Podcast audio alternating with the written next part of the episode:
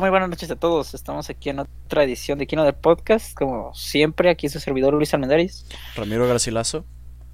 Y Javier Hurtado. Y en el capítulo de hoy vamos a hablar de lo que sucedió en la semana en la Comic Con Diego, específicamente en el panel de Marvel. El día sábado que presentaron, como ya todos seguramente saben, presentaron ocho proyectos que tendrán lugar en la fase 4. Y vamos a hablar de eso. Este, sí, vamos a, Estamos grabando esto un domingo. Ayer fue el panel. Y vamos a hablar tanto de las películas como de las series para Disney Plus. Esta fase solo va a durar dos años, que es relativamente corto considerando, por ejemplo, la fase 1 empezó en 2008, terminó en 2012, la fase 2 empezó en 2013 y terminó en 2015. Creo que esta es la más corta que se han aventado. Eh, y de hecho, incluso presentaron un proyecto de, de, la, de una fase sin definir, probablemente fase 5. Y entonces, pues vamos a hablar de, de, todo ello. Este, ¿qué les parece si vamos en orden de, de release? La primera película que anunciaron y que es la más próxima a salir es este Black Widow. Este va a estar saliendo en mayo 1 de 2020. Este ¿Qué les pareció el cast? El elenco, o sea, el elenco, lo poco que presentaron de con el villano. Este se anunció que es después de Civil War. Entonces no sé qué, qué, qué opinan de este proyecto. Sí, bueno, ya habíamos hablado de esta película antes, en el primer episodio del podcast y en la de Spider-Man, que, bueno, yo había dicho que no estaba muy emocionado por una película de Black Widow, la verdad para ser muy sincero, porque quería que no se mantuviera en el pasado, que fuera más adelante, adelante, pero pues bueno, este, ni modo. Este, como te digo, no tenía muchas ganas de verla, pero con este sale, este cast que anunciaron que iba a salir también este, especialmente este David Harbour, ya me compraron. Este... este... sí, y como dijiste, este, no me acuerdo si lo mencionó Feige, pero sí dijeron que iba a ser después de Civil War y antes de Infinity War. Ajá, Sí, a mí me emocionó, como dices, mucho el, cast también. David Harbour es muy buen actor. Digo, la verdad, solo lo he visto en Stranger Things. No vi Hellboy, pero en Stranger Things es, es bueno. Este, pero me emocionaron más de Rachel Weisz. Que va a ser un personaje llamado Malena. No revelaron este. Exactamente qué, qué es, quién es el personaje. Y Florence Pugh, que Ahorita la pueden ver en cines, o bueno, en México es hasta agosto, en Midsommar. Este, creo que ellas dos son muy buenas actrices, pues Rachel Weisz tiene dos, dos Oscar, entonces... Sí. Y no sé, me emociona, a mí sí me emociona, aunque me sacó de, de onda que vaya a ser después de Civil War y no mucho antes. Yo me, yo me esperaba un flashback va, va, antes de cualquier cosa, antes de Iron Man 2 y tal. Sí, yo me esperaba algo de origen, la verdad. sí. mejor, la verdad, por hacer el sí, porque hicieron el flashback en Age of Ultron y la verdad ahí sí quedabas con ganas de, ah, mira, quiero ver más.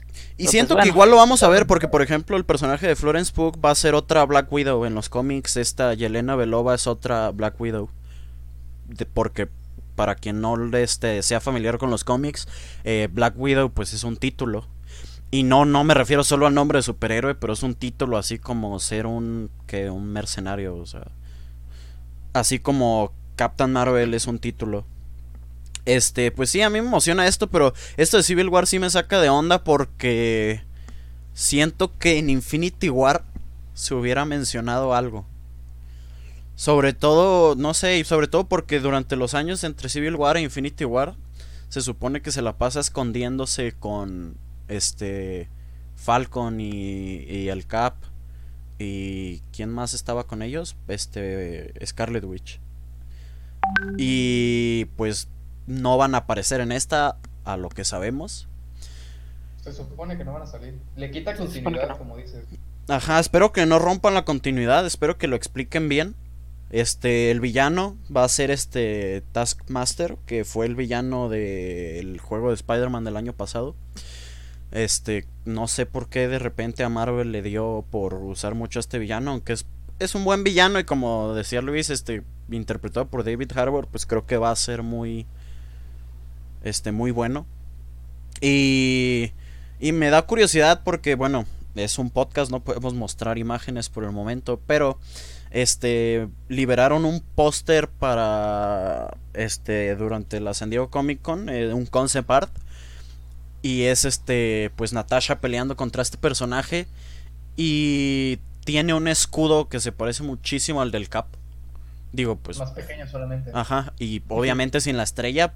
Y durante el panel le preguntaron a David Harbour que, como él traía una camisa de, del escudo, le, le preguntó la, la host del panel que si era fan del Cap. Y respondió que su personaje tenía este muchos sentimientos encontrados por por Steve Rogers que ya lo iban a ver. Entonces siento que de por eso va a ser después de Civil War, creo que va a estar un poco un poco conectada en cuestión del villano. Creo que va a ser así, algo así como lo que vimos con, con Misterio en Far From Home. Que básicamente lo origina Spider-Man. Pero creo que ahora va a ser así con el Cap para Black Widow. Pues esperemos que sea algo diferente a lo que vimos. Bueno, que no hagan lo mismo que. Sí. Que sí está originado en Iron Man, un personaje principal. Pues no es la misma historia, simplemente le tiene recorte. Sí, no sé si Luis o tú, Javi, quieran decir algo más de esta película. Pues en general de lo de la continuidad, a mí me, como me saca un poco de la película el pues saber que el personaje principal que voy a estar viendo va a estar, se supone que ya está en otra película, o sea, como es entre dos películas que ya vimos lo que pasa en esta, como que quita un poco el hecho de saber cuál es la continuación de lo que pasa, o sea, en ningún momento, por ejemplo, voy a sentir que está en peligro Ajá. que va a cambiar algo, que no sé. Empezando porque, spoiler, ya salió hace tres meses la película, está muerta, al parecer. Así que realmente es como que muy innecesario en cierto sentido. Me interesa ver qué hacen, sobre todo porque Harbor está la película. Y me interesa mucho, estoy investigando hace poquito, antes del podcast, de hecho, cuáles eran los poderes, vaya, de Taskmaster. Y me interesa ver qué tipo de personaje desarrollan con él siento que puede ser interesante, sobre todo porque tiene ese, ese backstory con Capitán América que mencionaron en el panel. Por eso me puede interesar, pero en lo que va a, una película buena o interesante más allá, no creo que realmente haya mucho. Sí, creo que para, para, mí también es la película más floja, no, ni siquiera película, creo que de anuncios en general, creo que fue el más flojo. Para mí lo que lo rescata mucho es el cast. Este, bueno, Scarlett Johansson ya la hemos visto muchas veces interpretando el personaje y es buena. Pero todo el, elenco de soporte está de 10. Y en 2020, noviembre 6, viene la que creo que emociona a Luis. Que es este Eternals. Este, no sé si quieras tú habla, empezar a hablar de esta. Sí, mira, pues esta película a mí me interesó porque y como en el podcast pasado estábamos hablando, este a mí me gusta más este rollo de Marvel, pero en el rollo más cósmico. Este, por eso, pues ya todos saben que a mí me fascina Dan Warlock y que pues con esto de los Guardians of the Galaxy. Este, entonces los Eternals se me hacen una otra buena manera, aparte de la que hizo James Gunn en el 2014 con Guardians, para presentarnos otro grupo que no es muy conocido por la gente nueva, por el, público nuevo, este, en, en Marvel. Eh, se me hizo pues una buena manera, porque es del es con lo que va a empezar el la fase 4 de una manera ya no como Black Widow, que es ah, retrospectiva, es una nueva, o sea, ok, ya, es después de Endgame. Entonces, bueno, no sabemos si sea después de Endgame, Está tan separada de, de todo lo demás, ajá. Ajá, podría ser como también como Guardians que era pues mucho antes como fue también con la de Guardians 2.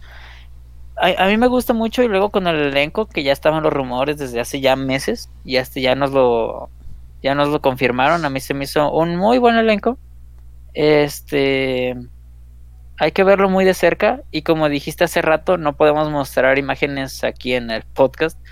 Este, pero mostraron un, un concepto de arte de lo como serían los celestiales y bueno, para describírselos salen varios celestiales en este mundo que está, está muy oscuro, pero lo que destaca es que son las nubes que les llegan a las rodillas de los celestiales. O sea, esto nos va a demostrar que son enormes y es lo que yo quería ver, la verdad.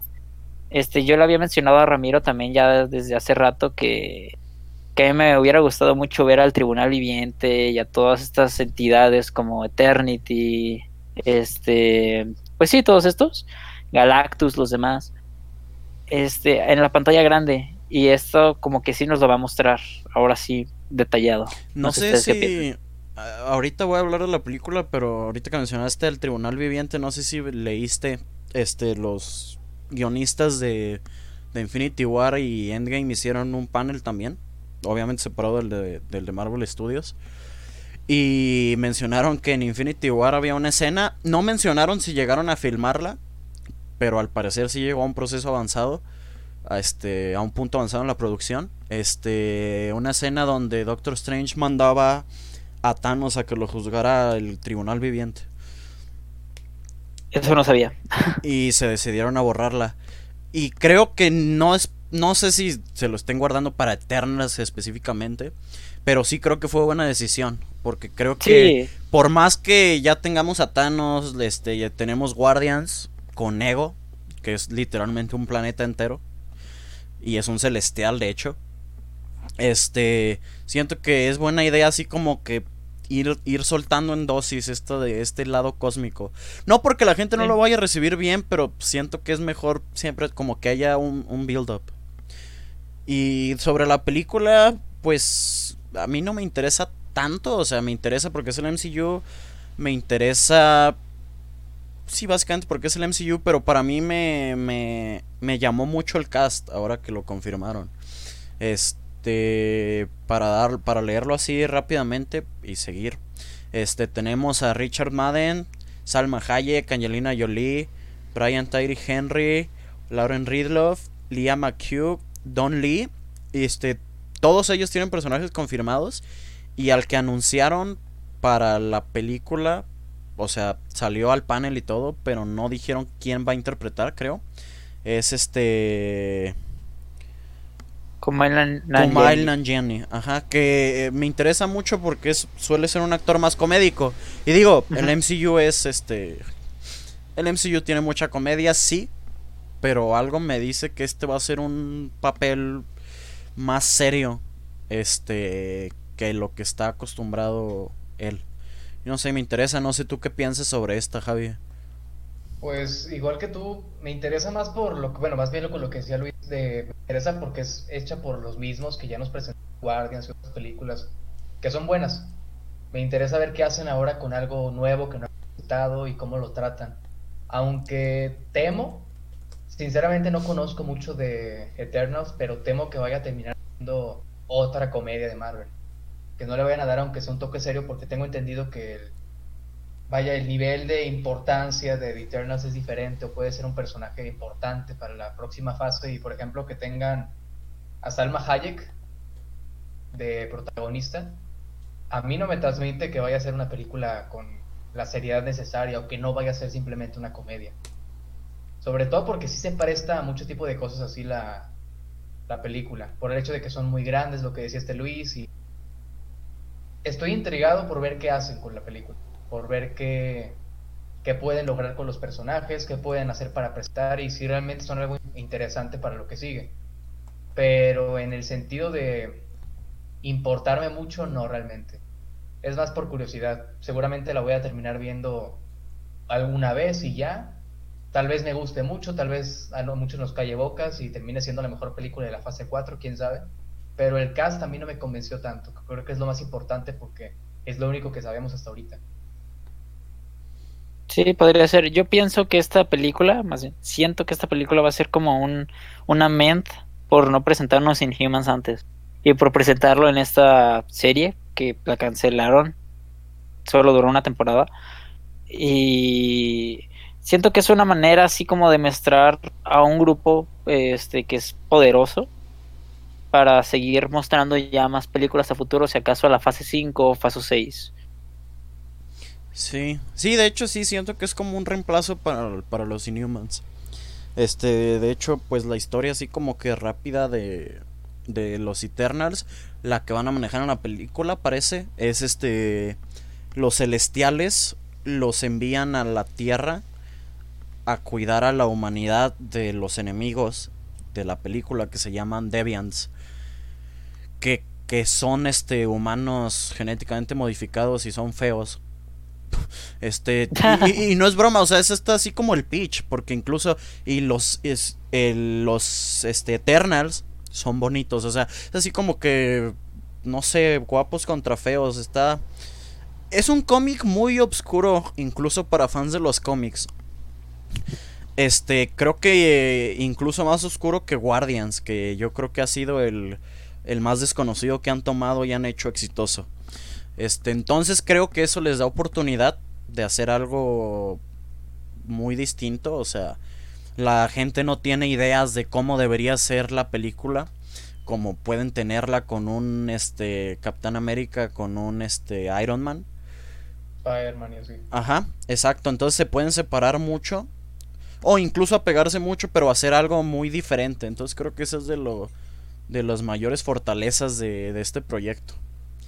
Y este la, última release de 2020 de para Marvel es este en no dieron fecha tan exacta, dijeron este otoño de 2020 de Falcon and the Winter Soldier en Disney Plus. Esto es una serie. Este esta me, me emocionó mucho, sobre todo por que anunciaron el regreso y de hecho mostraron un video. Lástima que obviamente a los mortales que no podemos estar ahí eh, no nos los muestran. Va a regresar este Daniel Brühl como el como Simo, este el villano de Civil War y esta vez va a tener este ya su máscara de de los cómics, que es este una máscara morada, es como un calcetín. Este y no sé, eso me emocionó mucho y además que me interesa como el arco que va a tener sobre todo Falcon, este Bucky pues eh, lo siento un poquito estancado, pero me interesa cómo siento que la serie va a ser así como que Falcon lidiando con el hecho de no querer ser el Capitán América por respeto a Steve. Y siento que se va a manejar algo como, no sé, como fue la primera temporada de Daredevil de Netflix. Que solo lo, que lo vamos a ver como Capitán América un capítulo. Y no sé, eso, eso me, me gusta. No sé ustedes qué piensan de, de este proyecto yo no pienso mucho, o sea, a mí me gustaría algo como de que este Bucky le haga como no mereces llevar el escudo o algo así, de que es mejor que yo lo lleve, porque en este panel eh, mostraron fotos de los dos cargando el escudo. Eso se me hizo muy cool, la verdad. y pues para ser honesto, no, no estoy muy interesado en las series que mostraron en, en el panel. Eh, pero yo creo que sí vería una de, las cuatro que mostraron, vería esta. No, que tú, tú qué opinaste de esta, Javi? Eh, pues yo sí estoy emocionado por esta serie. A mí sí me gusta. Con Bucky, con este Falcon. Sobre todo en. Más en la película de este Civil War. Ves un poco que interactúan un poco más, se conocen de todo. Y sí me interesa cómo hagan esta serie. A diferencia de The Eternals, aquí mi miedo no es que la hagan cómica, sino que no la hagan cómica. Siento que funcionaría mejor si hacen una especie de body cop serie en donde pues tienen sus interacciones Falcon y Winter Soldier, tal vez no se llevan bien al principio, como que lo básico de ese tipo de series. Y van explorando como que cómo se llevan. Y de manera práctica yo siento que los dos van a llevar el escudo, como que los dos son los que siguen llevando el legado del Capitán América. No siento que vaya a haber una especie de discordia entre los dos yo siento que va a ser una cosa en donde no se lo van a pelear básicamente, los dos son el Capitán América. Entre comillas, vaya. Sí, yo siento que yo siento que va a ser Falcon por pues porque a él le da el escudo Steve al final de, de Endgame. Pero sí siento que va a estar ese así como esta interacción de vaya de, como ya dije, Falcon no queriendo tomar el manto por así como no sentirse digno. Y siento que Bucky va a ayudar a, a cambiar eso, así como que lo va, lo va a apoyar. No creo que vaya a tomar el escudo él este, de manera... ¿Cómo decirlo? De manera figurativa, o sea, en cuestión de, de tomar el manto. Pero creo que sí va a haber escenas de acción con los dos usándolo. Y eso se me hace cool. Como tú dices, en, Civil War tienen muy buena muy buena química, entonces es bueno que vayan a aprovechar eso. Y bueno, eso cubre 2020 para este para la fase 4. Este, como digo, esta vez solo es 2020-2021. Y el primer proyecto de 2021 es este en febrero 12 Shang-Chi y la leyenda de los tres de los tres de los 10 anillos. Este ¿Quieres hablar de esta, Luis? Este, ok. Eh, pues mira, como les decía antes, me gustó esta fase porque nos mostraron personajes que no creíamos, no creeríamos eh, ver en la pantalla grande. Aparte de eso, pues que para que el público como que se eh, no, como es como Kevin Feige experimentando, que ya vimos este a los Avengers, ya viste al Capitán América, ya viste a Iron Man, ok, ya todos lo conocíamos, ok, ahora te voy a aventar nuevos que podrían funcionar pero pues también se me hace muy arriesgado.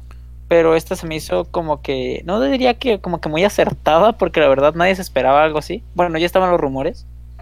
Pero a mí me gustó mucho por esto de los, los 10 anillos.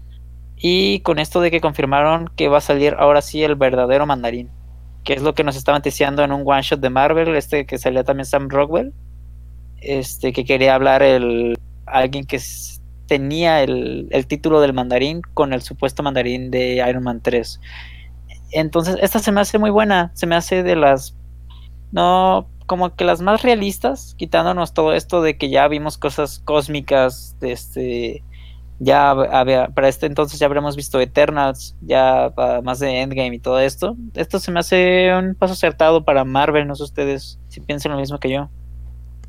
Pues yo la veo más desde el punto de vista como lógico y la veo más como una excusa para poder este atraer un poco más al mercado asiático, sinceramente.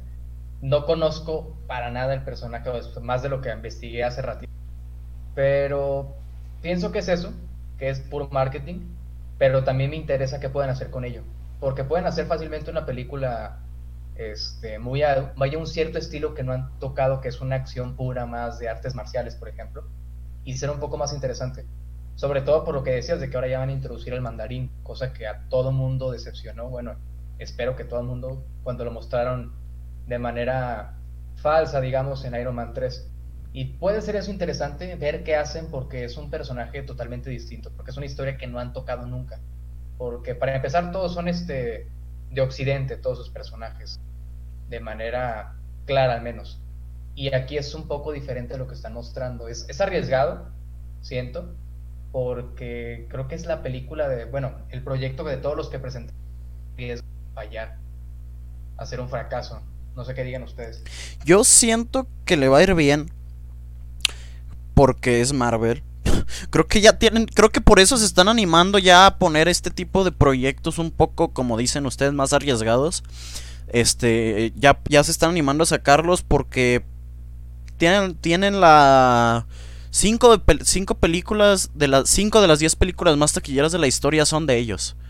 Entonces creo que ya están en una posición en la que se pueden permitir este pensar, ok, le este podemos sacar este de Marvel Studios el retrete que habla y la gente va a ir a verla porque es Marvel Studios y además siento que sí, obviamente es una decisión de negocios el, el este, acercarse al, al público asiático. Pero sea una decisión de negocios o no, yo siento que es este acertada. Este yo, yo recuerdo incluso que cuando iba a salir Black Panther el año pasado, eh, las proyecciones de la taquilla estaban bajas. Y considerando, este, bueno, relativamente bajas al final, pues sí estaba con proyecciones de blockbuster. Este, pero cuando salió sorprendió a todos, entonces creo que se nota que eh, la gente sí quiere diversidad, o sea, por más que se arme el debate de que si es forzada o no, que a mí no me lo parece, o sea, el mundo es diverso, o sea, el mundo está forzado. Este me parece una decisión acertada, yo tampoco soy muy familiar con el personaje y creo que igual que los Eternals es un personaje un poco obscuro. De hecho, creo que si no fuera porque lo adaptaron en Netflix primero, hubieran preferido hacer Iron Fist. que pues, comparten un poquillo. Pero al final me emociona y me emociona mucho por lo del mandarín. Y no sé, me agradaron el, el director y el actor. Me, me cayeron bien, entonces espero que se vea reflejado en el producto final. No sé si tú, Luis, tienes algún comentario más sobre esto de, del público que mencionaba Javi. Este, pues no, nada. Em, yo, yo, yo, lo que me gustaría es que eh, hacer es que se animen a ver esta película para que hagan, para que Marvel Studios haga más al futuro, así como de personajes underground, como que ya nos lo presentaron, vuelvo a lo mismo, como Guardianes de la Galaxia, este, pudieron hacer historias buenas, entonces pues no hay que dejarlo de paso de lado, este, la oportunidad de ver un nuevo personaje. Para que puedan hacer una película de Daredevil sin problemas. A mí no me gustaría tanto eso, ¿eh? Película de Daredevil, a mí sí, pero bueno, no, preferiría continuar en la serie, pero eh, al final no importa lo que pensemos porque por este tema de contratos con Netflix no pueden tocar esos personajes hasta 2022 como muy pronto. Entonces, eh, pues creo que nos podemos olvidar de todo eso. Bueno, este, yo creo que hasta ahí llegamos con, con Shang-Chi. El otro proyecto, bueno, 2021 es así como que donde vienen todos. Este, en 2020 solo hay tres. Este, para primavera de 2021 tenemos dos series de, Disney Plus. Este, primero vamos a hablar de WandaVision. Sigue estando horrible el título. No sé qué están pensando con eso. Pero, este, a mí me emociona mucho este. Este, Scarlet Witch. Jamás la han llamado así en, en las películas, pero bueno, Wanda es de mis, este, personajes femeninos favoritos de Marvel, bueno, de los cómics en general, creo.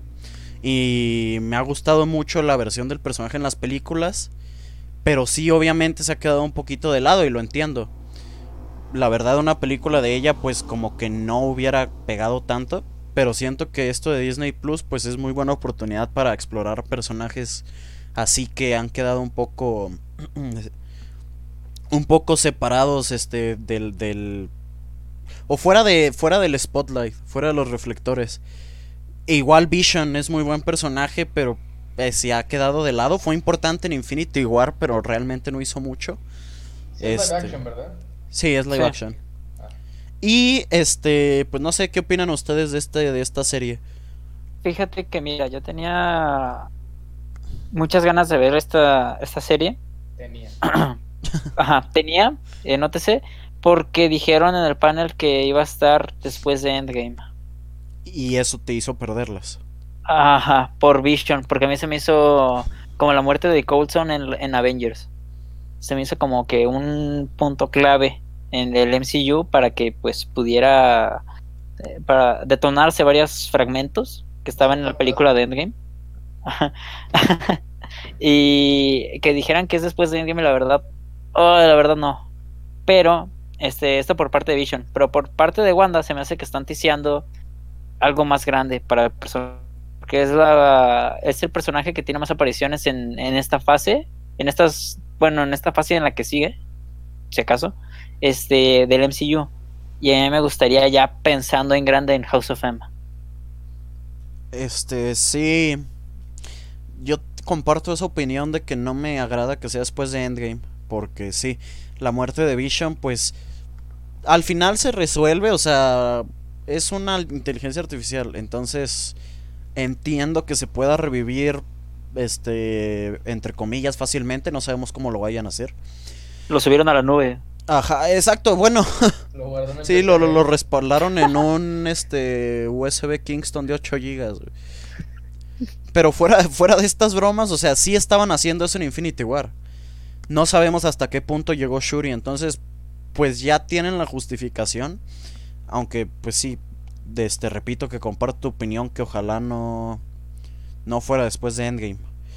Pero, pero estoy emocionado por el hecho de tener a Wanda y como tú dices, este, que pueden estar ticiando algo tipo House of M. Creo que sí. No sé tú qué opinas de este proyecto. Me interesa tu opinión, Javi. Tú que eres más fan de las películas y ya, y ni siquiera fan las ves. Y no de los cómics, entonces, este, Me interesa cómo ves este. Yo, las, yo igual que la otra serie, el- la película de este, la, la pasada, no recuerdo el título, La de Shang-Chi. Shang-Chi. ese mero. Yo sí lo veo por un sentido más práctico. Yo pienso que van a ser una especie de eh, historia, trama, en donde reviven a Vision. No es el mismo de antes y Wanda tiene que hacerle recordar y todo eso. Y vas a- se van a tomar de ahí para hacer una especie de trama amorosa, mientras hacen que evolucionen los personajes. Cosa que me gusta, porque a mí Paul Bettany en las películas siempre me gustó bastante desde que era Este, desde Jarvis. era- ajá, desde que era Jarvis. Y Wanda también me gusta bastante, que como decías, no me gusta que no le... Pero hace algo mínimo, porque sí sé un poco de su protagónico en cierto sentido con los X-Men. Y creo a lo que decía Luis que pueden hacer algo sobre eso. Me gusta porque están haciendo evolucionar poco a poco al personaje, porque es bastante poderosa en, en los cómics, eso tengo entendido Sí. y poco a poco lo han ido mostrando, porque no simplemente de una película a otra ya es muy poderosa. Hicieron un pequeño teaser en la última en Endgame, que básicamente ya pudo manejar sola a, a Thanos en una parte de la película. Y me gusta ver qué hacen después de eso, por eso sí me interesa que sea después de Endgame, porque es uno de los personajes que más ha evolucionado, siento yo. Y a ver cómo lidia con el hecho de que pues, posiblemente regrese Vision si lo saben tratar y no solamente lo meten a media serie como ya revivió, puede ser algo interesante. Sí, bueno, creo que de las series que anunciaron, esta me interesa. Está casi. ¿Anunciaron cuántas? ¿Cinco? No me equivoco. Sí, Series, cinco. cuatro. No, cinco. Cinco. Este, ya hablaremos, ya, ya que hablamos de Falcon Winter Soldier, está WandaVision, está la siguiente de la que vamos a hablar, que es Loki. Y está la animada de What If y Hawkeye. Ah, sí. Sí, es cierto. Este, sí, entonces creo que esta es la que está hasta cuarto lugar de interés para mí. O sea, es casi la que más me interesa. Pero igual estoy emocionado. Siento que esto de Disney Plus es muy buena idea. Obviamente es buena idea de negocios para ellos, pero yo viéndolo desde el punto de vista de como fanático del MCU, se me hace un muy buen lugar para explorar cosas que no se podrían en las películas por el hecho de que son mucho más caras de producir. Entonces se las tienen que pensar bien cuáles hacer. Y hablando de explorar cosas que no se podrían ver en películas, porque este estoy tengo muchas opiniones de- sobre esta serie, así como encontradas. La siguiente también está para primavera de 2021 es Loki. No sé, voy a dejar que ustedes hablen primero de esta, no sé qué, qué opinen. Pues yo eh, voy a tomar la palabra primero. Me interesa porque todo mundo a, es- a todo mundo le gustó el personaje de Loki, yo me incluyo en eso. Y es todo. Quiero ver simplemente a Loki, en, a Tom Hiddleston en situaciones diferentes. Es todo lo que me interesa de la, de la serie. El personaje es bueno y quiero verlo en diferentes situaciones, sobre todo porque en cómo usa la magia. Y es todo lo que me interesa, o sea, lo voy a ver simplemente por eso, porque es un buen personaje, lo presentaron bien. Sigue siendo el, hasta hace poco, el mejor villano de Marvel era él, en las películas al menos. Y sigue siendo ahí porque tuvo como ese pequeño, esa evolución de personaje en donde después se hizo un poco bueno, después se murió como tres veces.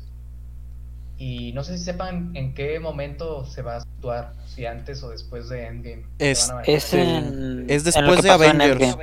Ajá. Ajá, es después de Avengers en el otro universo en el que se queda con el tercer acto. Ah, en el otro universo. Ajá. Que por eso Pues, me agrada la idea. Sí. Porque, ajá, porque es algo que no hemos visto. Desde ahí parte, porque es otro universo totalmente. Sí, entonces se, se presta para que hagan mucho, así como dices, situaciones distintas. Y, y está cool porque vimos a Loki evolucionar y a mí me gustó esa evolución que tuvo hasta en Ragnarok, seguía siendo Loki en cuestión de, pues, actitud, pero realmente se volvió bueno. Y lo, vemos, lo, lo vimos sacrificarse en Infinity War, este, tratando de matar a Thanos a filereadas. Este... lo vimos sacrificarse en, en Infinity War y esa versión del personaje ya evolucionada ahí se va a quedar. Y acá te, te- nos van a presentar esta versión que pues es el de Avengers, que todavía es un villano completamente. Entonces, sí, el 2012. Eh, ajá, se va a, se va a prestar para, para situaciones muy interesantes, pero es lo que iba a decir, esta es la serie que menos me interesa. Igual la quiero ver, pero no sé. No sé, podría vivir sin ella. No sé qué opinas tú, este Luis, no has dicho nada de, de esta. De esta, pues bueno, para empezar de que el logo está todo feo. Ah, sí, horrible. Está horrible el maldito logo. Eh, sí, es la que... Es mi pasión. Comparto la misma opinión de, de Ramiro y también parte de la de Javi. O sea, podría vivir sin esta serie. La verdad, no la, yo no, no, no lo hubiera pedido si me hubieran dicho de qué haríamos una serie. Loki es lo último que pensaría. Este, pero me gusta Tom Hiddleston, me gusta cómo actúa, me gusta el personaje. Este, como dijeron, es el personaje más desarrollado, bueno, el villano más desarrollado, al menos en las películas, quitándole las series de Netflix. Y pues, eh, pues el público lo ama, ¿sabes?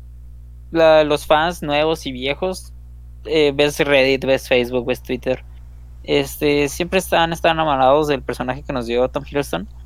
Este, eh, todavía no se sabe bien con exactitud cuántos capítulos van a tener. Pero a mí me gustaría este como para una miniserie. Sí, creo que son miniseries todas, ¿eh? Porque pues obviamente son de más alto presupuesto que una serie regular. Como de seis capítulos. Ajá, creo que son de 10. Creo que la que más tiene es 10. Y creo que Loki tiene 10, de hecho. Se me hace mucho. yo hubiera pensado como Sherlock, unos 3, 4. Sí, algo así este... yo también pensaba. Sí, pero bueno, te, uh, no, no estoy muy interesado, pero pues igual la voy a ver. Es Marvel. Este, sí. Y la otra, este, bueno, tenemos, regresando a películas, me estoy yendo en el orden en el que van a, a, salir. Tenemos, yo creo que la que a mí más, la segunda que más me emocionó de los anuncios. Este, mayo 7 de 2021, este, por fin secuela de Doctor Strange, después de que cinco años después de su primera película, que es de 2016. Se llama Doctor Strange in the Multiverse of Madness. No sé, esta a mí me emocionó mucho, este... Sobre todo porque también va a salir este Scarlet Witch. Este... Y de hecho dijeron que no lo quise mencionar este, hablando de... Mientras hablamos de WandaVision porque quería esperar hasta llegar a esta. Pero dijeron que esa serie va a ser como un puente para el personaje de Wanda, obviamente, no para Strange, va a dar puente a su aparición en la película. Y tú, Luis, mencionabas esto de House of M y eso. Uh -huh. Siento que podría ser, si te fijas, no confirmaron su papel. Siento que podría ser villana, ¿eh? Sí, sería muy bueno. Siento que se podrían manejar que pierde el control de sus poderes y, como tú dices, una situación tipo House of M. Creo que, por ejemplo, una ruta que podrían tomar, así como este, en la primera película de Doctor Strange, este, Dormammu controló a... Básicamente estaba controlando o, manipulando al menos a, a Caecilius.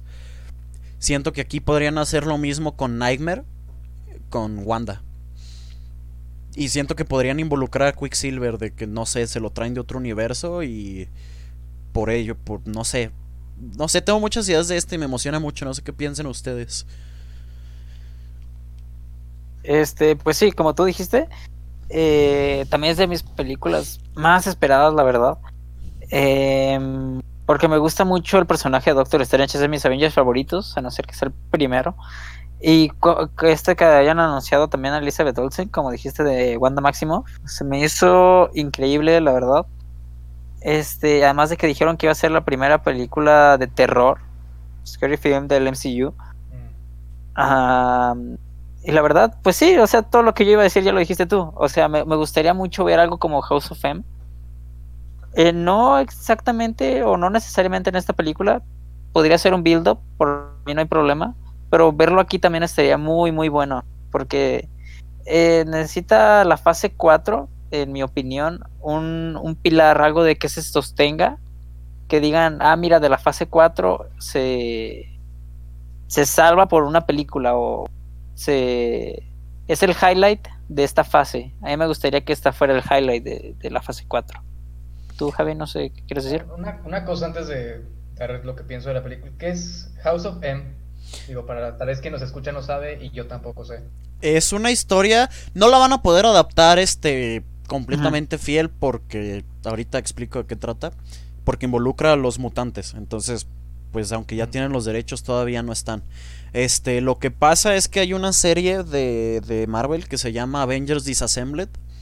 Y al final, este.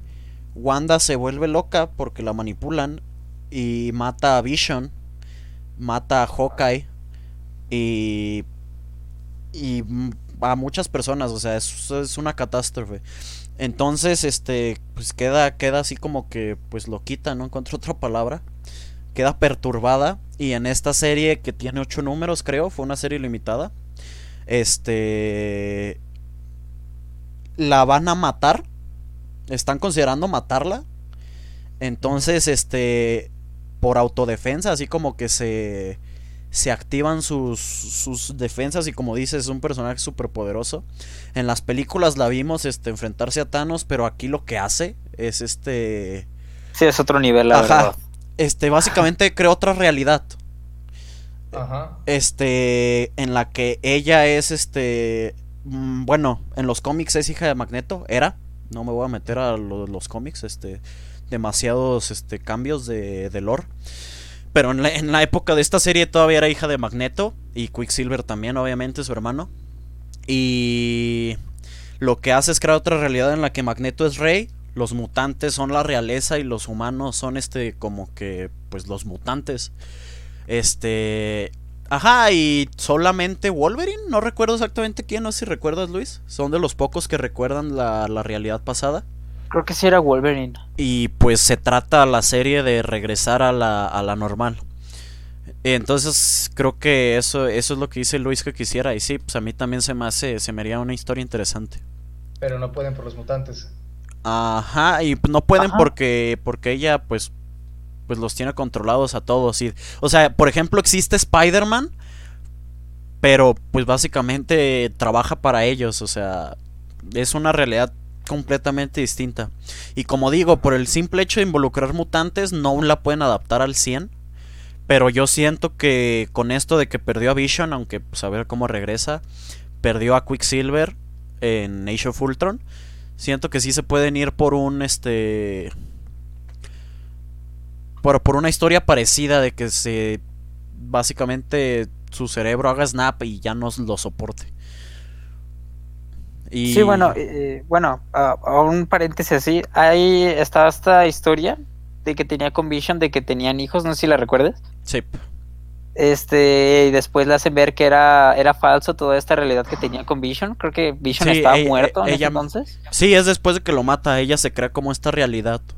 Ajá, y es cuando sale pues la, la icónica frase, no sé si la conozcas tú, Javi, ya al menos un poquito es cuando dice No More Mutants. Y cuando dice esto, la mayoría de los mutantes desaparecen. Sí, eso sí lo conozco. Eso estaría muy bueno ver en una película así. ¿eh? Pero ya más a futuro. Totalmente.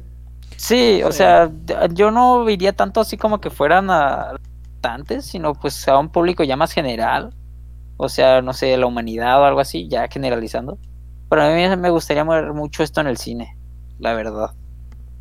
Pues bueno, diciendo ya de, lo que pienso de la película, a mí me asusta un poco que digan eso, bueno, este, todavía no lo sabe la gente que nos escucha, pero me gusta demasiado el horror y es lo que más consumo en cuestión de películas.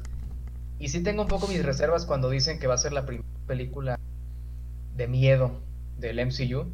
Primero por el director, Scott Derrickson, que ha hecho otras dos películas de horror bastante malas. Y no sé a qué punto se vayan a ir, porque pueden hacer cosas muy interesantes, tomando quién es Doctor Strange y el mundo que maneja, todo lo que significan sus poderes, etcétera, etcétera, que ya presentaron un poco en la película, que yo no fui tan fan de la película, pero me interesa ver qué puedan hacer con eso, porque si algo no me gusta a mí tanto en una película es que abusen demasiado de los efectos especiales cuando, cuando no tienen mucho propósito. Y me interesa un poco ver qué pueden hacer porque la película tiene que ser enorme en el sentido de muchos efectos especiales. Y que hagan eso de terror me intriga en el sentido de ver qué pueden hacer al respecto. Pero también me deja un poco abajo el decir, tal vez hagan eso y sea una película similar a la pasada, pero te pongan un poco de este, imágenes, por así decirlo, que den miedo, mucho screamer, mucho esto, porque dudo que se vayan al al guion de irse completamente a una película para adultos, que es lo ideal en una película de horror. Así que por eso pierdo un poco mi interés. Lo único que me deja como que preguntándome qué van a hacer es pues que está Wanda y que está Doctor Strange. Que tengo entendido que no convivieron en, las películas. No, no han compartido escenas para no nada. no compartieron escenas. En eso puede ser interesante. A mí no me interesa tanto la película en el sentido de que... Pero sí, igual que las demás, me intriga ver qué hacen. Sobre todo por lo de horror pero también por eso puede ser que sea la película que menos me guste, no solo de la fase 4, sino de las que han sacado de Marvel. Fíjate que eso que mencionas del horror, yo siento, eh, fueron muy claros en decir scary y no llamar la película de horror, que creo que es a lo que van. Siento que va a tener una atmósfera como misteriosa o eerie, este, pero no siento que vaya a ser horror completamente, que se me hace bien, porque como tú dices, al final, pues sería interesante una película de horror completamente, pero pero no no es el MCU, o sea, yo creo que no hay necesidad. Y de hecho, me cuando dijeron esto de Scary en el panel, alguien gritó este rated, rated R, así como tú dices, el sería lo ideal. Y Kevin Feige dijo, no, va a ser, va a ser este PG-13 y te va a gustar. Que digo, se me hace una buena...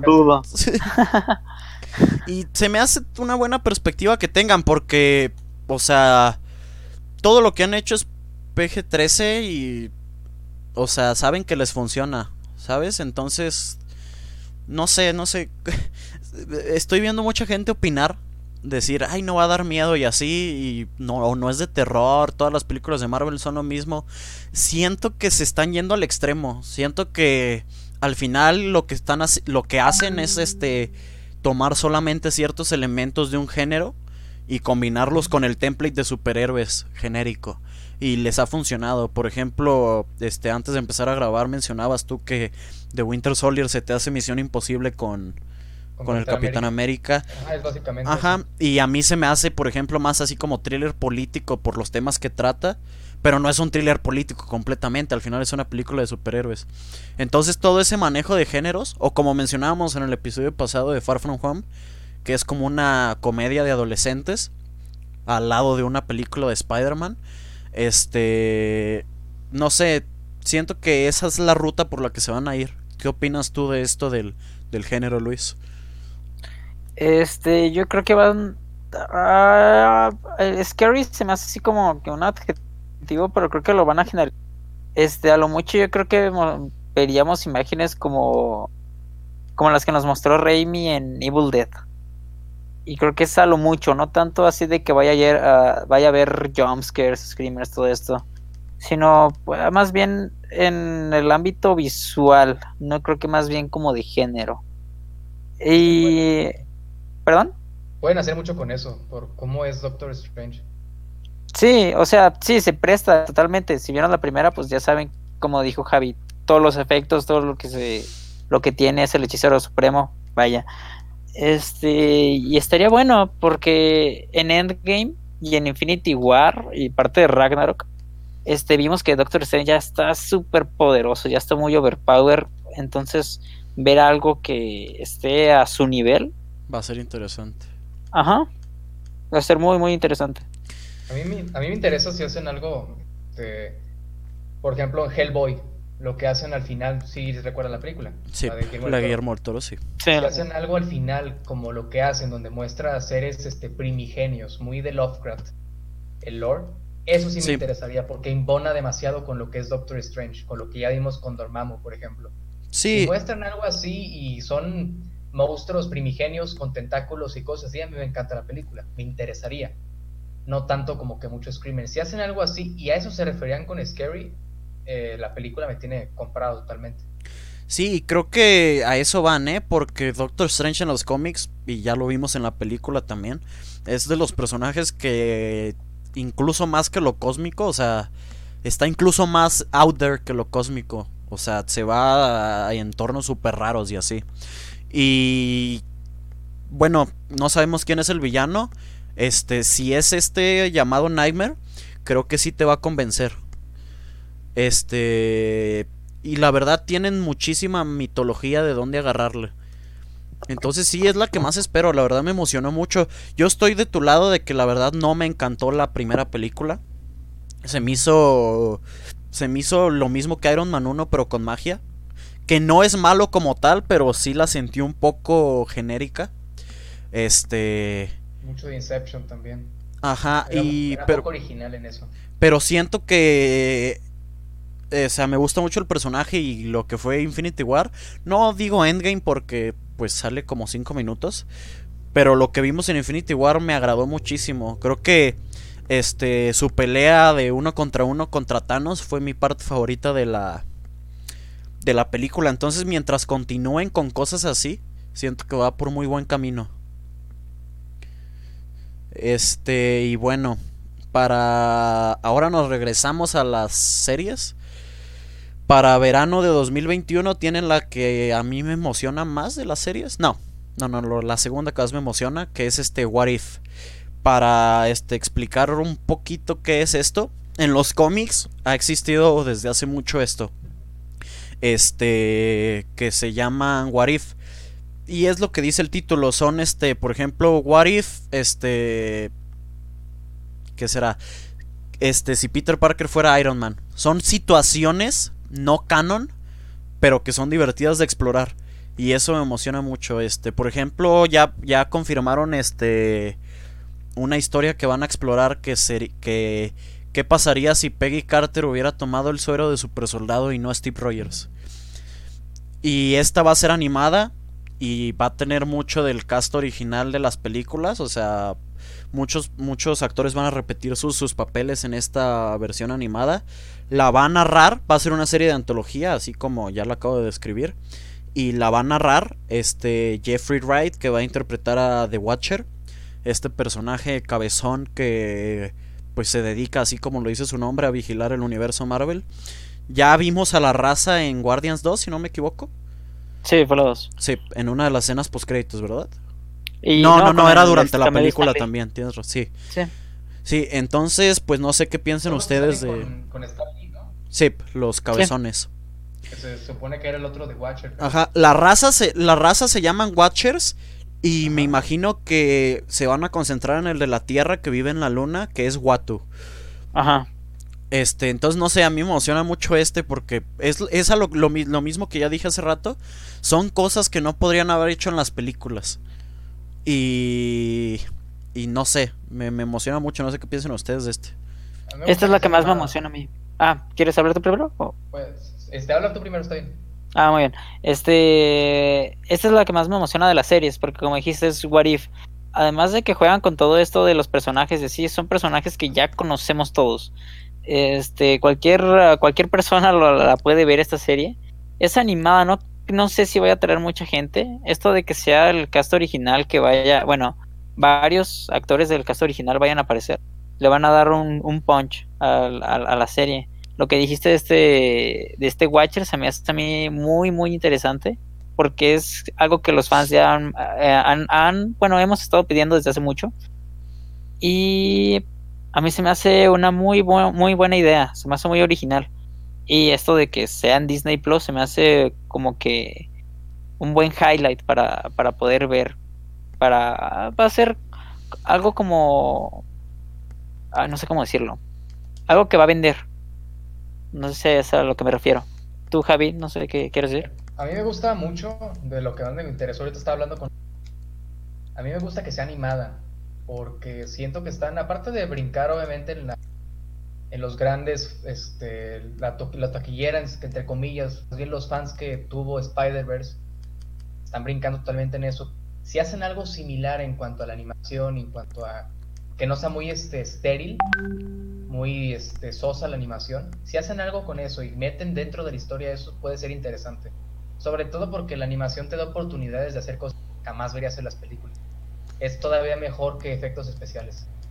Y si lo saben explotar bien me interesaría. Aparte que es muy para los fans la película, como es un es un aperitivo que les están dando para que las películas sigan teniendo éxito, pero también aquí te voy a complacer en esto.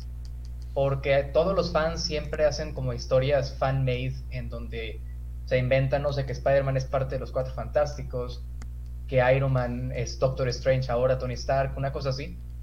Y siento que por eso lo están haciendo también, para que la gente vea cosas nuevas y no se aburran tanto de lo mismo y luchar un poco con ese cansancio de superhéroes que algunos dicen ya se está viendo, que yo lo dudo porque acaba de romper. Sí, ve la taquilla, ¿no? La película más taquillera de la historia, Avengers Endgame, pero siento que es más por eso y me interesa. Yo no soy como otras personas que sí se pelean mucho porque es animada y que es para niños y cosas así. A mí me interesa. Como les digo, siento que se pueden hacer más cosas con la animación que con efectos especiales. Sí, algo como tú dices, lo estamos platicando antes de empezar a grabar y algo que te, que te mencioné yo es que como lo mismo que tú dices, que no sea estéril, que la animación sea este inspirada. Yo mencionaba que, que, querría que hicieran algo como Love, and Love, Dead and Robots, ¿se llama? No. Sí. Este, Creo que, sí se llama así. que, sí, que cada, cada episodio, por esto de ser una serie de antología, tiene un estilo completamente distinto. Y no solo de trama, sino de animación. Siento que sería lo más acertado. Este, por ejemplo, no sé, así. Empezando así con una idea que no va a pasar, pero sería algo como lo que esperaría. Este, como digo, ya está confirmado que la primera historia va a ser que Peggy Carter se vuelve Capitán América y no este Steve me imaginaría algo así como una animación este all timey.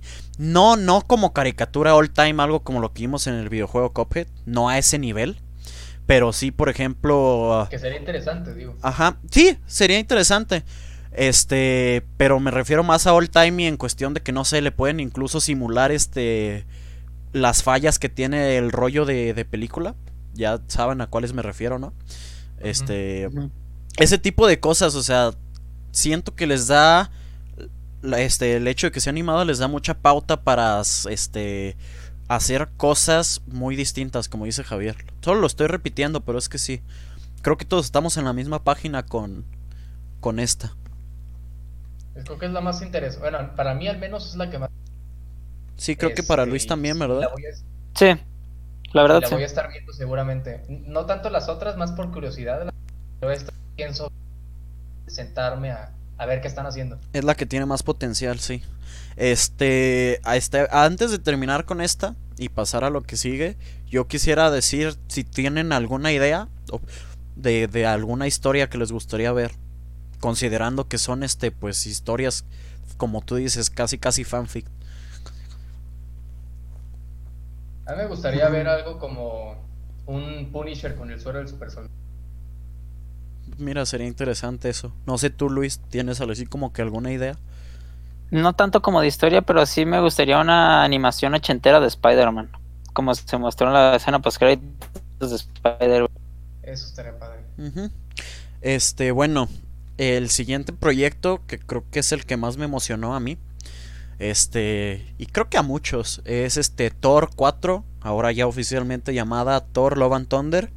Este, para dar así la info rápida antes de empezar a dar nuestras opiniones, sale en noviembre 5 de 2021. Taika Waititi va a regresar a dirigir y a escribir. Bueno, no confirmaron a escribir, pero me imagino. Este va a ser protagonizado obviamente Chris Hemsworth como Thor. Este Tessa Thompson, de, de, nuevo regresa como Valkyria y la sorpresa que fue lo que más me emocionó a mí este, Natalie Portman regresa como Jane Foster, pero parece que ya no va a ser solamente un interés romántico. Este, sino que la van a volver Thor como pasó en los cómics. Que este, y esa serie de cómics a mí me gustó mucho. Este, no sé qué opinen de esta de esta película y de su logo de He-Man. Sí, a mí me gustó mucho por el logo ya desde el desde Ragnarok cuando lo cambiaron, este que estaba muy apocalíptico, este que estaba muy noventero. Este, pero sí, como dijiste, Natalie Portman, James Foster, la, nueva Thor. Yo leí el, la serie de tie de Secret Wars del 2015, donde estaba este multiverso de puro Thor. Y esta de esta Thor de James Foster fue la que más me gustó, la verdad. El diseño, yo tengo la curiosidad y estoy muy emocionado de ver cómo va a estar en el cine. Sí. Yo espero que se peguen mucho de los cómics con el casco y todo. Sí, lo del casco, con todo esto de, del Mjolnir, todo, me gustaría mucho verlo. Es lo que más estoy emocionado de la película. Hasta aunque ahorita que mencionas a Mjolnir, quiero ver qué le van a dar, porque el martillo está destruido. Bueno, sí. Y el, y el Cap lo regresó a, a Asgard de 2014 cuando se lleva las gemas al final de The Endgame. Entonces, no sé, es interesante. ¿Tú, tú qué opinas de esta, Javi? Eh, a mí me interesa, bueno, me interesa más por el director, sobre todo. Taika Waititi hizo un buen trabajo con Thor Ragnarok y me interesa ver qué hace con este personaje. Eh, y me interesó mucho sobre todo por el estilo que a ver a James Gunn con las películas de Guardianes, en donde tiene como ese homenaje a lo que es Master of the Universe con Flash Thompson por el título He-Man. Y quiero ver qué hace con eso, sobre todo adaptándolo a un en donde Thor ahora, bueno, ya no es Thor, pero ahora tenemos un Thor mujer, vaya. Sobre todo porque quiero ver esa especie de reivindicación así como tenían, porque todos pensaban que Thor era un personaje bastante aburrido y lo cambió en la película de Ragnarok. Ahora ver, quiero ver que haga lo mismo tomando un personaje, reivindicándolo en el sentido de que no solamente es Thor mujer, sino que es algo más. Sí, este, como tú dices, a mí me interesa mucho por Taika. Bueno, me interesa porque gracias a él, Thor se volvió uno de mis personajes favoritos del MCU. Siempre se me hizo bien, no soy como otras personas que lo consideraban malo. Este, pero sí, este lo llevó a otro nivel. Taika y pues los Russo lo continuaron en, en Infinity War y Endgame. Y me interesa también, este, porque, y creo que es a lo que te refieres tú, creo que es de los que se nota más su, su sabor en, en las películas. O sea, se sigue sintiendo como una película de Marvel Studios, sí, pero se siente como una película de Taika Waititi. Y este, para hacer una comparación, este, me gustó la película, la disfruté lo suficiente, pero Captain Marvel se me hizo la película más blanda que han sacado en un, en un montón de tiempo en esta cuestión. No le encontré ningún así como que flair de, de los de sus directores. Y Thor es completamente lo contrario. Y de hecho creo que se nota que, que también ha respondido la gente a esta versión de Thor cuando si yo en 2015 le decía a Luis este que quién iba a tener una cuarta película de los Avengers principales, creo que todos hubieran ido por Iron Man. No por Thor. Por el Capitán América, Ajá. pero nunca Thor. Sí, Thor era el último. Ni pensábamos que iba a tener una, o sea, que iba a ser buena siquiera la de Sí, a mí me emocionaba Ragnarok incluso antes de que anunciaran a Waititi porque este me gusta mucho la historia en los cómics y al final Ragnarok no fue nada como la de los cómics, pero y creo que le, fue mejor. Entonces sí, estoy muy emocionado por esta. Me emociona lo que van a hacer con Jane Foster. Es, no sé, estoy muy emocionado. Es, es, es, es, la que más me emocionó de los anuncios, como digo. Y gran parte de ello fue el hecho de que va a salir este Natalie Portman como Thor. Este es muy buena actriz. A mí no me, a mí no me emocionó tanto eso, fíjate. Sí. Sí, a mí se me hace muy buena actriz. No me la imagino como Thor, porque estamos, estás, pues, siempre se ha visto como muy petit. Eh, pero bueno, así se veía Galgado de antes de Wonder Woman y creo que ya que se metió al papel se ve muy bien. Entonces me emociona cómo, cómo la van a manejar. A mí no me emociona tanto, fíjate, porque creo que era el personaje más X en las otras películas, antes de Taika. Bueno, en la Sí. Taika no sale, pero como que es ese, esa personalidad actoral de quiero estar aquí, como Harrison Ford en, en Force Awakens, ¿se acuerdan? Una cosa así, en donde se ve que no le interesa estar todo en el...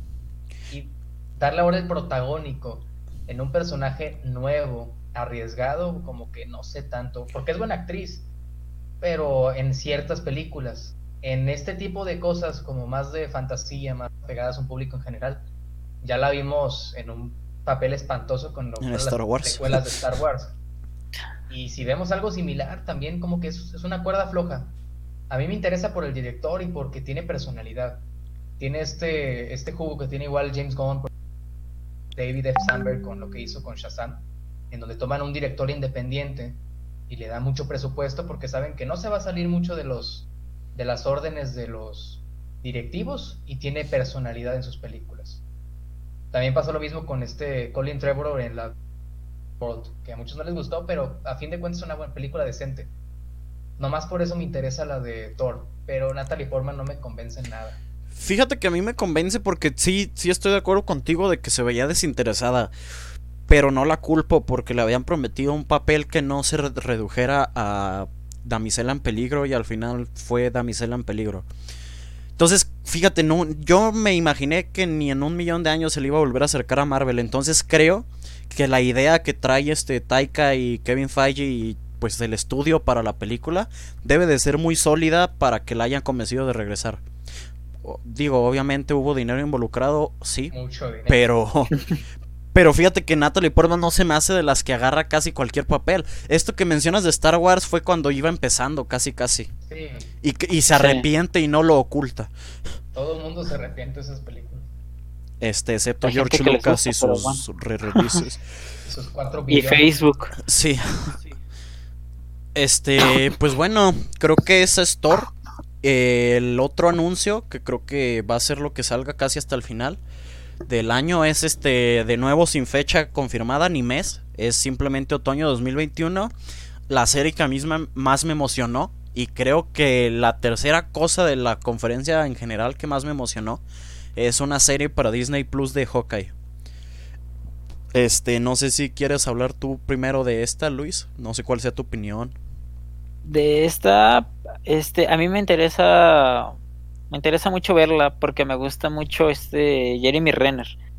Y su personaje de Clint Barton se me hizo bueno desde Age of Ultron, o sea, ya lo desarrollaron bien y como quedó en Endgame a mí me gustó demasiado.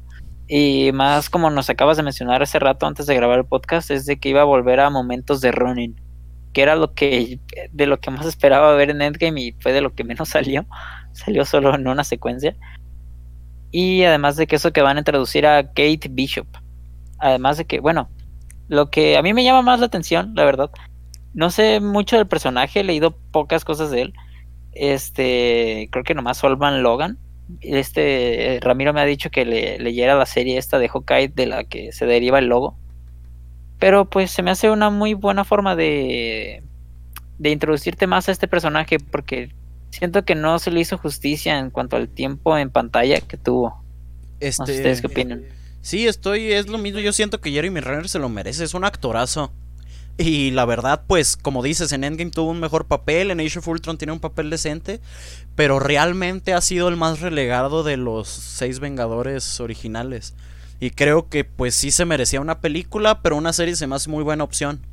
Este, Kate Bishop, que ya mencionaste que va a aparecer, para quien no la conozca, es una superheroína arquera. Es, si quieres este, reducirlo a Hawkeye mujer, po- aunque suene un poco pues X, pero sí es un personaje interesante. Y de hecho es miembro de los Young Avengers en los cómics. Este, que fíjate que creo que a eso están construyendo, ¿eh? Porque Sí, otra cosa, otra cosa que mencionaron, que se, o sea, hasta ahorita se me vino a la cabeza en WandaVision, va a aparecer la niña de Captain Marvel, pero ya crecida. Este, Ah, y de hecho presentaron a la actriz que la va a interpretar. Es un personaje de los cómics, ¿no? Ajá, y también es miembro de los Young Avengers. Entonces algo me dice que para allá van. De y también tenemos a la hija de Scott Lang, este Cassie, que se vuelve también este un personaje llamado Stature en los cómics, que pues también es tipo Ant-Man.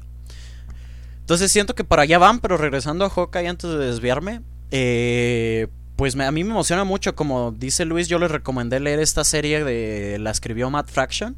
Es una serie de 2015, 2016, si no me equivoco. Y es un Hawkeye súper distinto a lo que vemos en las películas. Es así como que súper relax. Vive en unos apartamentos de Nueva York así súper baratos y se pelea con rusos. Este, no paga la renta. O sea, es una interpretación distinta y me gusta y espero que se parezca mucho. Con eso de que literalmente agarraron el logo del cómic para el logo de la serie. Creo que se van a ir por ahí. Entonces sí, como digo, fue la tercera que más me emocionó a mí. Y espero que, que sea más de una temporada si le va bien. Eh, lo, lo veo difícil por el hecho de que Jeremy Renner es un actor grande. Y por más que esto sea una serie de Disney y el ratón mueve montañas de dinero, igual no deja de ser una serie. eh, que es más compromiso tanto de este calendarios, duran más grabándolas, entonces no sé. Espero que sea más de una temporada. No sé qué opinas tú de esta, Javi. Algo ahorita que mencionas eso de las series, yo lo que no lo mencioné desde el inicio, pero algo que tengo esperanza con estas series que están en Disney es que quiten ese tabú de que la serie no es para actores grandes. Me encantaría ver que comiencen a darle un poco más de atención y que tengamos más entretenimiento variado, tanto en películas como en series. Así como cambiaron el estereotipo de que hacer películas de superhéroes o de fantasía o de ese tipo de temas para actores grandes no era lo mejor y ahora tienen actores grandes en las películas, me gustaría ver que hicieran eso pero con las series y que hagamos a más actores como Jeremy Renner, que coincido es un buen actor, en series y así en general. Y hablando de la serie, me interesaba bastante pensando que iba a ser como un estilo Ronin, más un John Wick con arcos, pero pues, obviamente diferente, pero como lo que vimos en Infinity War, más bien en Endgame, pero con lo que me dijiste, tengo intriga un poco de ver qué hacen con eso. Me interesa también revisar el y ver la serie como y live action. Sí. Pero no sigo, o sea, como es Disney, como es Marvel, no este, como ese, no me decepciona, vaya, sigo interesado en ver qué hacen con lo, que, tenían, aunque sí yo hubiera preferido un toque un poco más oscuro con un Ronin y que sea más para adultos, que hubieran hecho algo del mismo tono que lo que están haciendo, hicieron con Daredevil, por ejemplo, o de Punisher. Fíjate que ahorita que mencionas eso de Ronin, que dice, este, como dice Luis, también lo quería ver, y confirmaron que sí lo vamos a ver, y se me hace un acierto, porque siento que estaría va a estar cool que vayan a manejar estos dos tonos. Me imagino, quiero creer que va a ser este Hawkeye entrenando a este personaje de Kate Bishop a este y en partes de les va pues, obviamente va a contar cosas y nos vamos a, vamos a tener flashbacks a sus tiempos de de Ronin, que es un personaje completamente distinto en cuestión de personalidad y tal. Y entonces siento que van a manejar estos dos tonos así como tú dices, algo más oscuro, algo más si quieres como tipo John Wick, como dijiste. Y luego van a manejar en el presente esta versión de Hawkeye, como digo, que en el cómic es mucho más relax y tal. Este. Entonces por eso me emociona mucho. Este, no sé si tú tengas algún otro comentario, Luis. Eh, de esta yo creo que ya nada. O sea, yo creo que es la que más va a llamar la atención para los fans, bueno, no para los fans, para el público en general, aparte de la de Loki, porque es un personaje que ya conocemos, ya conocemos todos, desde la primera de, bueno, no, desde Thor, desde Avengers más bien. bueno. sí, se presentó en Thor, pero... Eh, sí, era un cameo, era un cameo. Ajá. Entonces, pues sí, o sea, retomar a uno de los personajes originales, de los Avengers originales, y eh, como estaban diciendo, como estabas diciendo tú hace rato de, los John Avengers, este, parece que para allá apuntan porque Kevin Feige eh, dijo que íbamos a, íbamos a ver un nuevo elenco completamente de Avengers. Este, bueno, pues creo que eso cubre toda la fase 4. Pero hubo un anuncio más que creo que fue el que hizo enloquecer a muchos, a mí incluyéndome de hecho.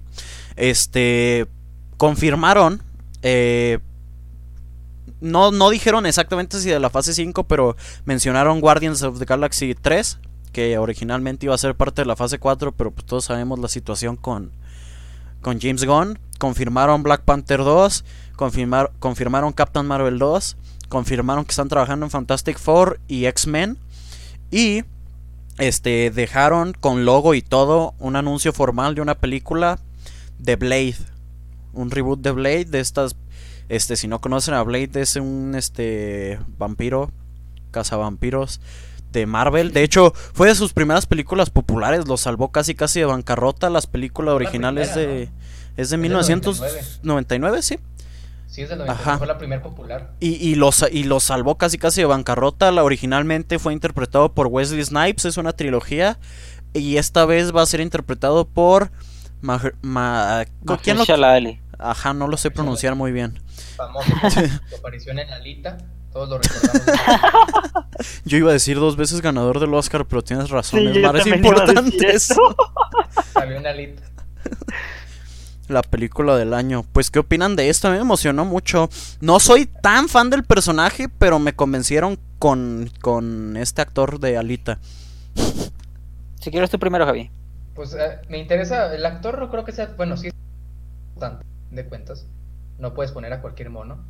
Pero a fin, también si te pones a pensar, básicamente es un maestro samurai contra vampiros y la historia no se presta tanto para una actuación pero como que le da un poco de estabilidad a la película, pues que tengas a un personaje como Mahershala Ali.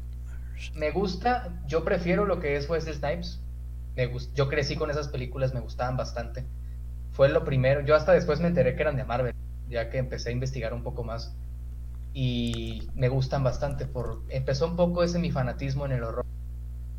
Y sí me gustaría que hubieran retomado un poco a Wesley Snipes, pero pues ya tiene el tipo casi 60 años. Y el tono de sus películas no se prestan tanto. Sí, y aparte creo que pues sus, sus problemas con la ley y todo eso, también se quiere alejar un poquito Marvel de eso. Como le pasó a James Gunn con, con el retraso de su película. Pero a mí me interesa, quiero ver qué hacen.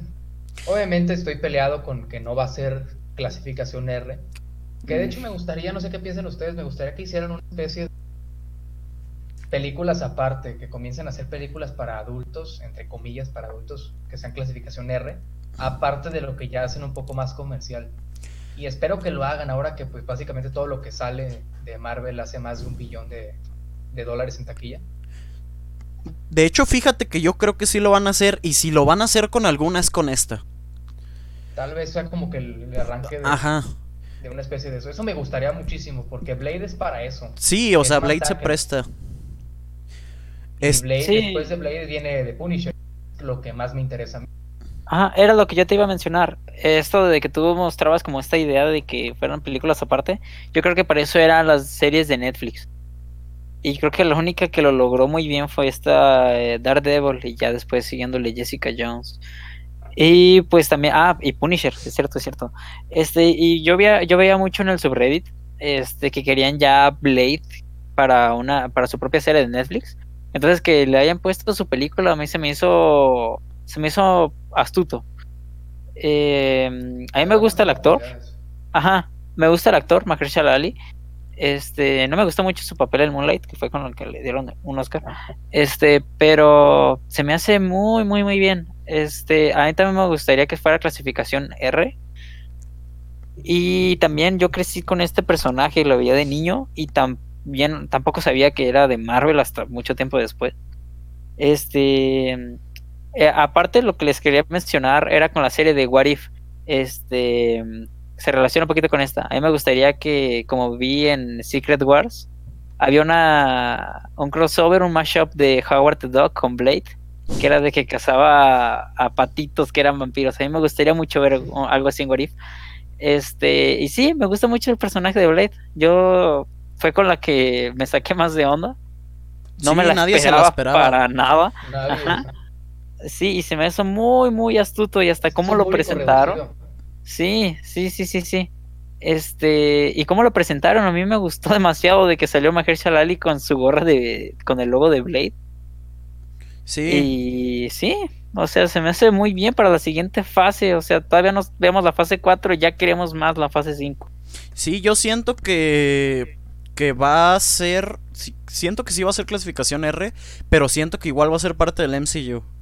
No creo que quieran empezar a hacer otros universos. Quién sabe. Igual y me prueban equivocado. vampiros, como que tienes que explicar por qué. Son muchas cosas, digo, porque estás introduciendo no, no cualquier cosa. No creo que. Yo creo que sí lo pueden hacer. O sea, ya tuvimos a una uva que quería matar a la mitad de la población y lo hizo. Entonces siento que al final Marvel ya se puede. Este. Ya lo puede presentar sin problemas. Sí va a ser un poco extraño, así como de, ok, hubo vampiros todo este tiempo. Pero...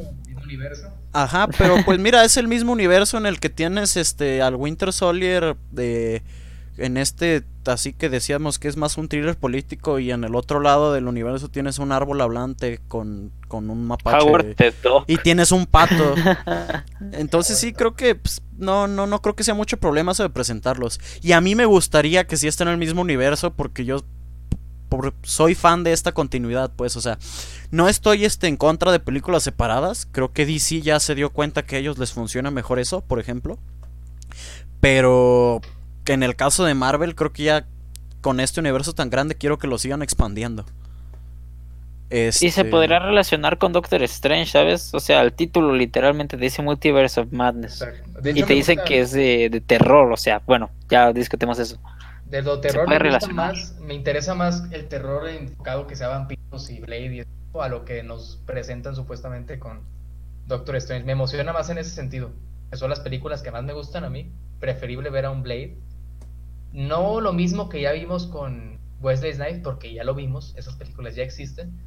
Pero que hagan algo similar. Algo que estaba pensando ahorita, en lo que no me gustaría es que nos presenten que no sean vampiros, ¿saben? Que no sean como tal que sea alguna, alguna otra cosa, no sé. Algo científico, por ejemplo. Ajá, un arma, un arma biológica o algo así. Eso sí me sacaría totalmente.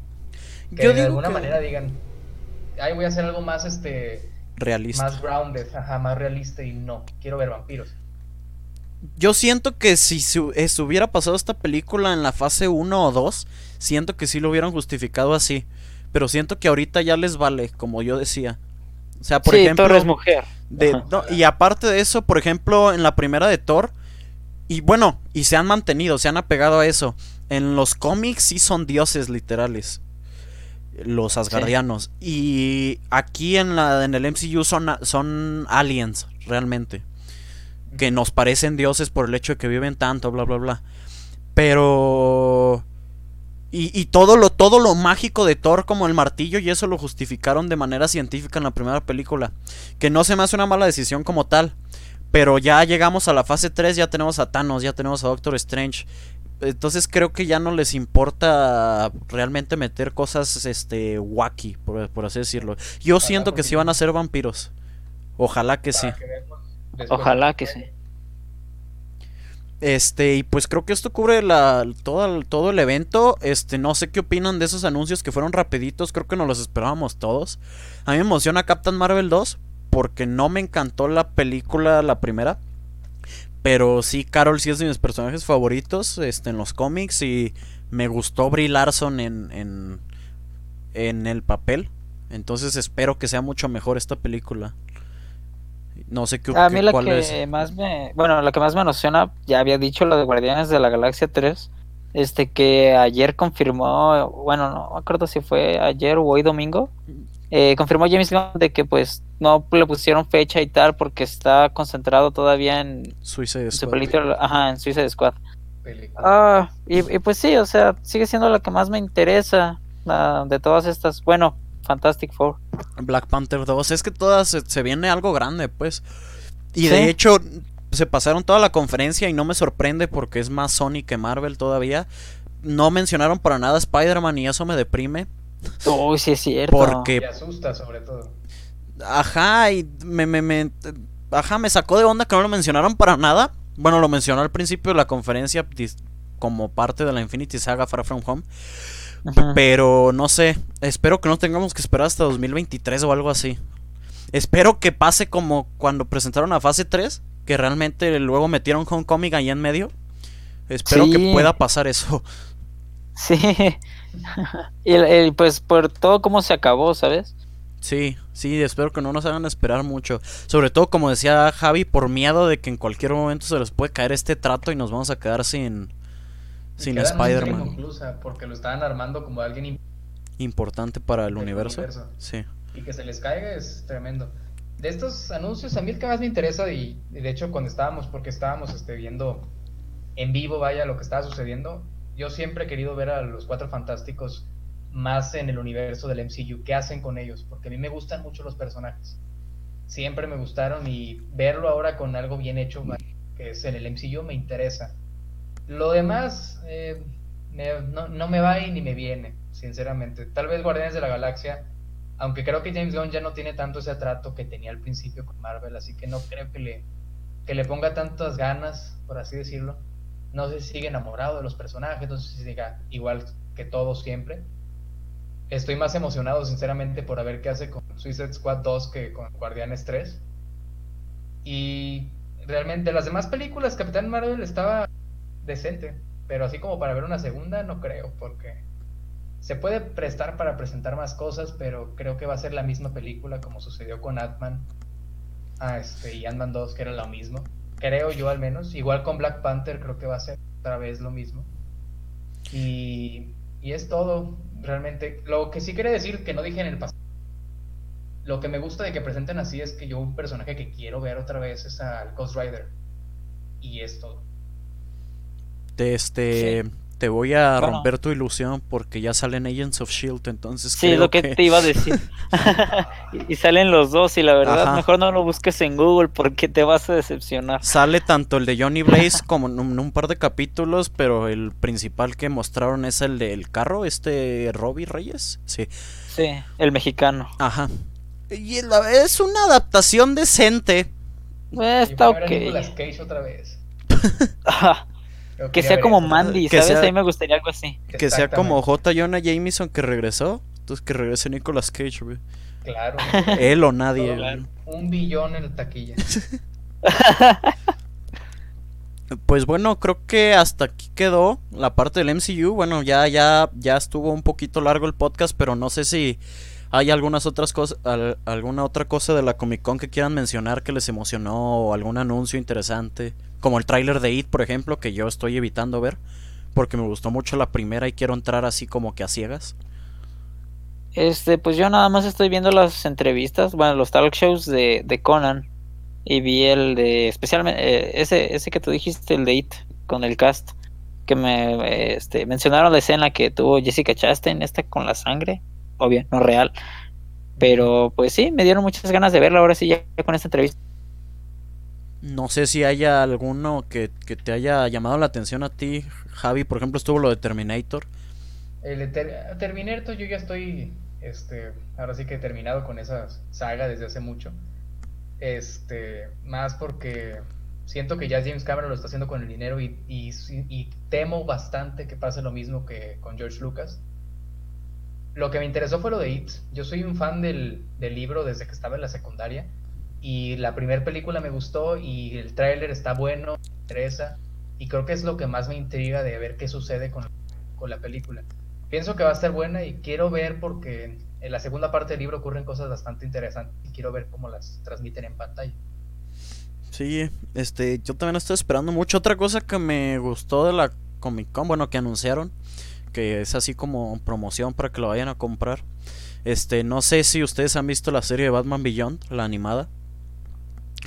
Este, No lo he visto, pero yo sí lo ubico. yo lo ubico nada más, igual no lo he visto. se las recomiendo mucho que la vean, está buenísima y anunciaron que van a sacar el Blu-ray eh, y de hecho es una es una así como edición de coleccionista porque viene con un Funko del personaje y muchas y así varias cosillas. Y sí, creo que esta esta Comic Con estuvo un poquito floja para otros estudios. Siento que otra vez Marvel Marvel llegó con lo fuerte de nuevo. De hecho, mm, no me equivoco en que DC no fue. Mm, pues nomás mostraron la serie animada de Harley Quinn. Ah, bueno, sí. Y, pues, y pues lo esto de que digo de Batman Beyond. Pero, o sea, el, el DC, ¿cómo es? ¿Extended Universe o cómo? DC, ajá, DC EU. Ajá, el, lo de Lo Warner Bros. no fue. Ajá. Entonces. Pues fíjate que era lo que más destacaba en las últimas Comic Con. Yo el último que recuerdo fue cuando fue todo el cast de Justice League, que todos estaban vueltos locos porque fue Ben Affleck, Cargado y todos ellos. Este, eso. cuando pensaban que podía salir una película decente, cuando había confirmada dos. Ah, estoy hablando de estaban muchos ayer. Entró Zack Snyder y. Y bueno, obviamente la mayor sorpresa de la Comic Con fue. Este, anunciaron para la fase 6 del MCU el Justice League Snyder Cut.